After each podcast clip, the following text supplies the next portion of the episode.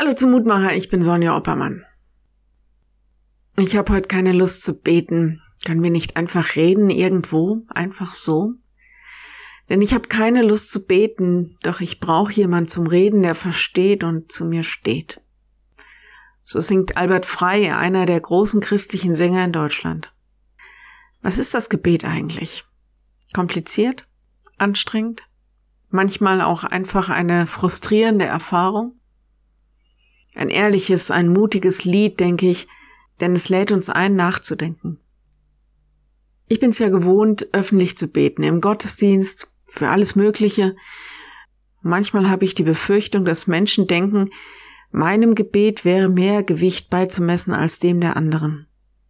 Ich kenne Menschen, die sind ganz wunderbar und treu und beten jeden Tag eine gute Zeit, haben eine Liste von Menschen, die sie immer wieder Gott bringen und anbefehlen. Und ich bewundere das wirklich sehr und bin auch selbst darauf angewiesen.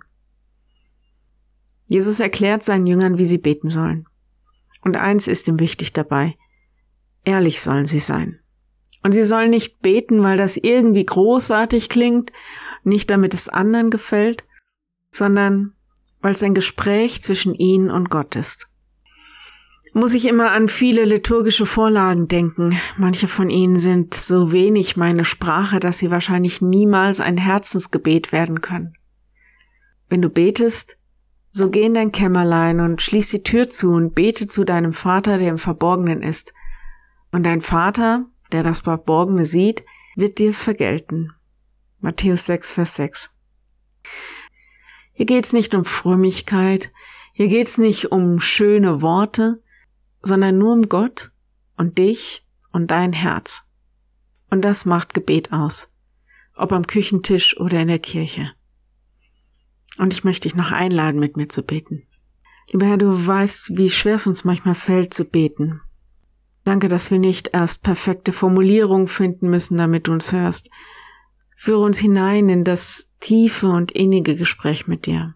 Danke für die Zeit, die du dir für uns nimmst. Und wir bringen dir heute unsere Anliegen, unsere Kranken, unsere Müden, alle, die in irgendeiner Weise deine Hilfe brauchen. Wir denken an die Geschwister, die verfolgt werden und an die Opfer des Krieges.